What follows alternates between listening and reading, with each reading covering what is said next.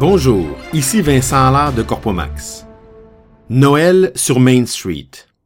Le bureau de Corpomax est situé au Delaware, plus précisément à Newark, toute petite ville de 29 000 habitants, durant l'été seulement.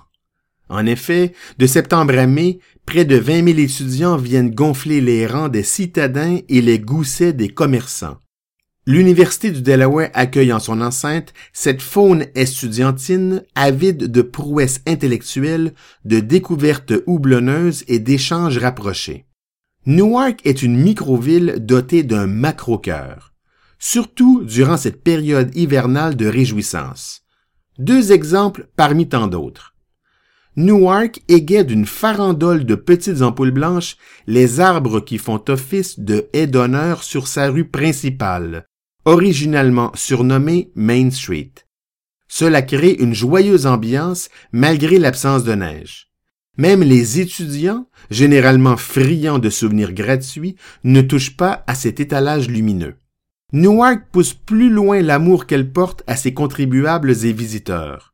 Durant tout le mois de décembre, les parcomètres de la rue principale sont recouverts d'un linceul couleur neige, comportant le sigle de la ville et, en anglais, les mots gratuit, gracieuseté de ville de Newark.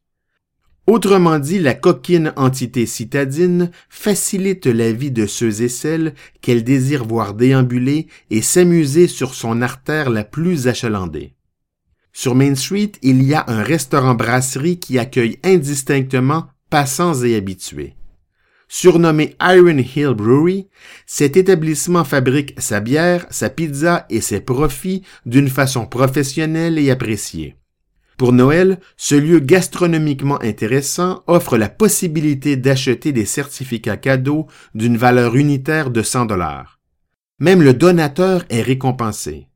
En acquérant un certificat cadeau, il a droit à un coupon rabais de 25 dollars pour son propre bénéfice. Il y a quelques années, je vais au bureau de poste situé sur Main Street. Je suis en train de poster des lettres à destination de la France et du Canada. Sur les enveloppes, on peut donc lire Monsieur ou encore Madame.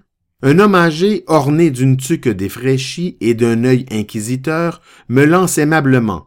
Vous parlez français? Son accent dans la langue de Molière est tout aussi prononcé que le mien dans sa langue d'Amerloc.